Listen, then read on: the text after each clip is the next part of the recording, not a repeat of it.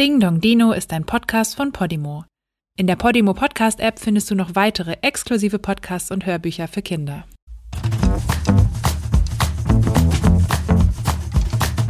Hey, was ist da draußen los? Da ist doch irgendwas im Busch. Ich platze fast von Neugier. Da schellt es endlich an der Tür. Ach ja, heute ist ja wieder Dino-Tag. Der Tag, den ich am liebsten mag.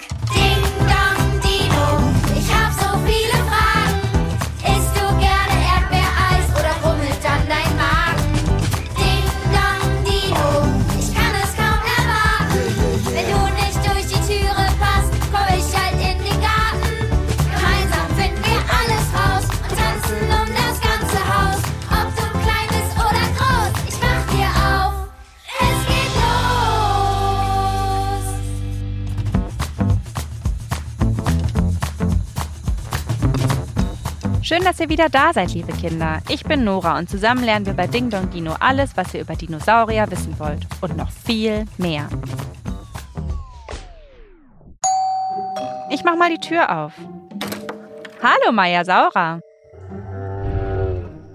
In dieser Folge von Ding Dong Dino geht es um Maya Saura. Wisst ihr, was das Lustigste an diesem Dinosaurier ist?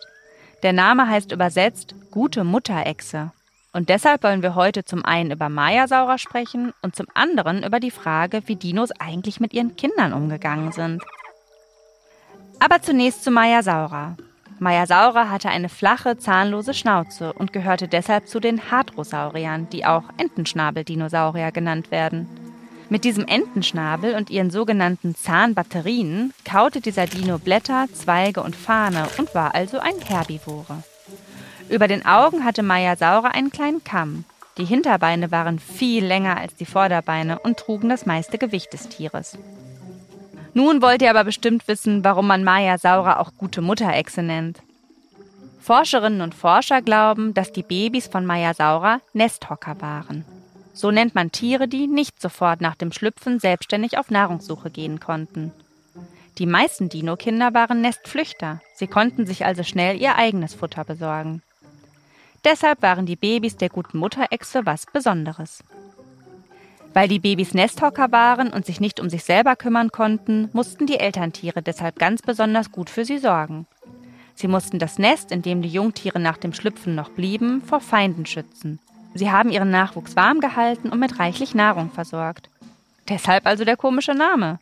Gute Mutterechse. Ihr wollt sicher genau wie ich noch mehr darüber lernen, wie Dino-Kinder so gelebt haben. Und deshalb begrüßen wir auch in dieser Folge wieder unseren Dino-Forscher Oliver. Hallo Oliver, schön, dass du da bist. Hallo Nora. Wir haben schon so viel über Dinosaurier gesprochen und ich würde gerne wissen, wieso heißt denn Mayasaura Saura und nicht Saurus? Die allermeisten Dinos haben männliche Namen bekommen. Und bei Maya Saura war man von Anfang an eigentlich äh, sich darüber im Klaren, dass diese Tiere ja die gute Mutterechse ist, ja, also die also Muttertiere sind. Und da macht es natürlich Sinn, den weiblichen Namen zu geben. Ich kenne jetzt so aus dem Stegreif nur noch einen anderen weiblichen Dinosaurier, das ist Lee Elena Saura, also Saura. Es gab ja aber trotzdem immer ein Muttertier und ein Vatertier. Gab es denn auch eine gute Vaterechse? Ich würde sagen, bestimmt gab's die. Weil heute ist es so bei den Vögeln, dass da auch viele Väter ihre Jungtiere mit bewachen und denen was beibringen, denen was zeigen.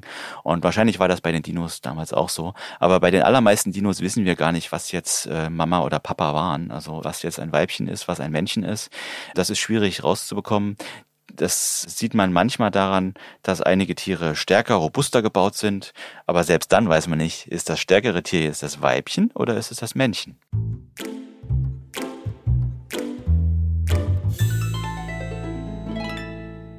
Ein wirklich interessantes Thema. Das fanden auch die Kinder und haben noch einige Fragen dazu, wie Dino-Kinder so gelebt haben. Streiten sich die Dinos auch mit deinen Geschwistern? Bestimmt. Also ich kann mir vorstellen, so kleine Raubdinosaurier haben sich bestimmt schon mal gerauft. Ne? Und die haben sich ums Essen gestritten. Vielleicht, wenn dann Mama oder Papa wiederkam und so ein großes Stück Fleisch hingelegt hat, dann haben die alle versucht, an diesem Fleisch da sich einen Brocken rauszuholen. Und wenn die an der gleichen Stelle waren, dann haben sie vielleicht sich auch so ein bisschen zur Seite geschubst oder vielleicht auch so ein bisschen gezwackt mit ihren Zähnen. Das kann ich mir schon vorstellen, dass das passiert ist. Super, nächste Frage. Ich bin Lotta, fast sechs und ich möchte gern wissen, hatten Dino-Kinder auch eine Schule? Ja, hatten Dinos eine Schule? Also, es gibt durchaus Funde, wo wir ein erwachsenes Tier haben mit ganz vielen Jungtieren. Man kennt das zum Beispiel bei Psittacosaurus. Das ist so ein Vorläufer von dem Triceratops. Und dieser Psittacosaurus sieht so aus, als hätte der viele, viele kleine Babys um sich herum gehabt. Also vielleicht äh, waren das sogar nicht nur alles seine eigenen Kinder, sondern sogar die von irgendwelchen anderen aus der gleichen Gruppe. Und die haben die sicherlich ein bisschen beschützt. Die haben denen sicherlich auch gezeigt, wie man was fressen kann, also was man überhaupt fressen kann an Pflanzen. Vielleicht gab es da ja auch schon Giftpflanzen und die Kleinen wollten, die sollten sich ja nicht vergiften. Das heißt, die Erwachsenen haben denen das schon gezeigt. Also die, man kann schon sagen, die hatten bestimmt sowas wie eine Schule. Oder wie eine Kita.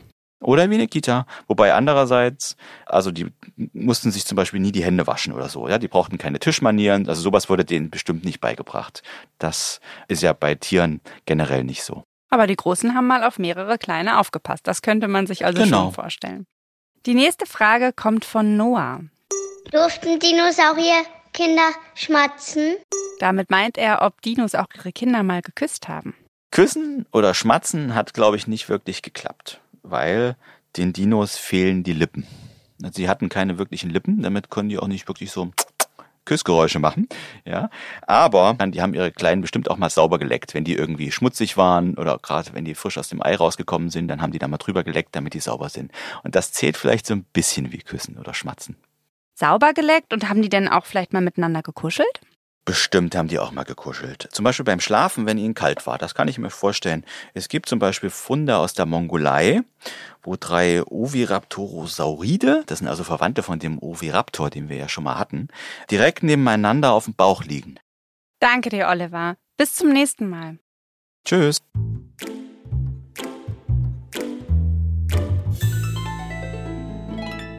Das war Folge 5 von Ding Dong Dino. Um wen wird es wohl beim nächsten Mal gehen? Lasst uns doch mal hören. Der hat an den Händen zwei Krallen und einen langen Schwanz. Der hat keine Stacheln. Der läuft auf seinen Hinterbein. Und er läuft auf den Zehen.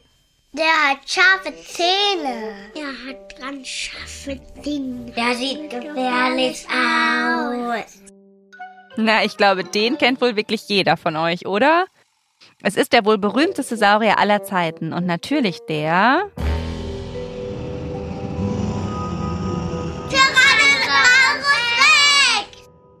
In der nächsten Folge soll es also um T-Rex gehen, den gefährlichen Fleischfresser. Und wir sprechen darüber, wie Raubsaurier ihre Beute gejagt und erlegt haben. Ich freue mich, wenn ihr wieder dabei seid. Tschüss Kinder und tschüss Maya Saura.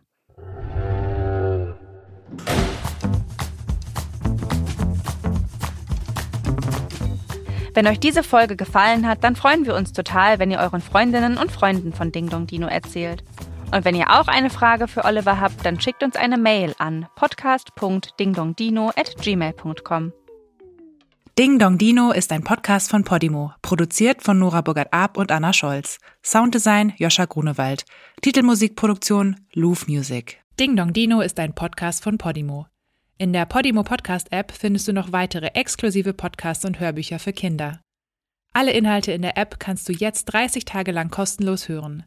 Einfach unter go.podimo.com/dino anmelden und loslegen. Du kannst das Probeabo jederzeit kündigen. Du wirst auf der Seite deine Bezahldaten hinterlegen müssen, um deine Anmeldung abzuschließen, aber keine Angst, wenn du innerhalb der 30 Tage kündigst, zahlst du natürlich keinen Cent. Nur wenn du nach deinem Probeabo bei Podimo bleiben willst, zahlst du im Monat 4,99 Euro und bekommst weiterhin Zugriff auf alle exklusiven Podcasts und Hörbücher der App. Den Link go.podimo.com/dino findest du auch in den Shownotes.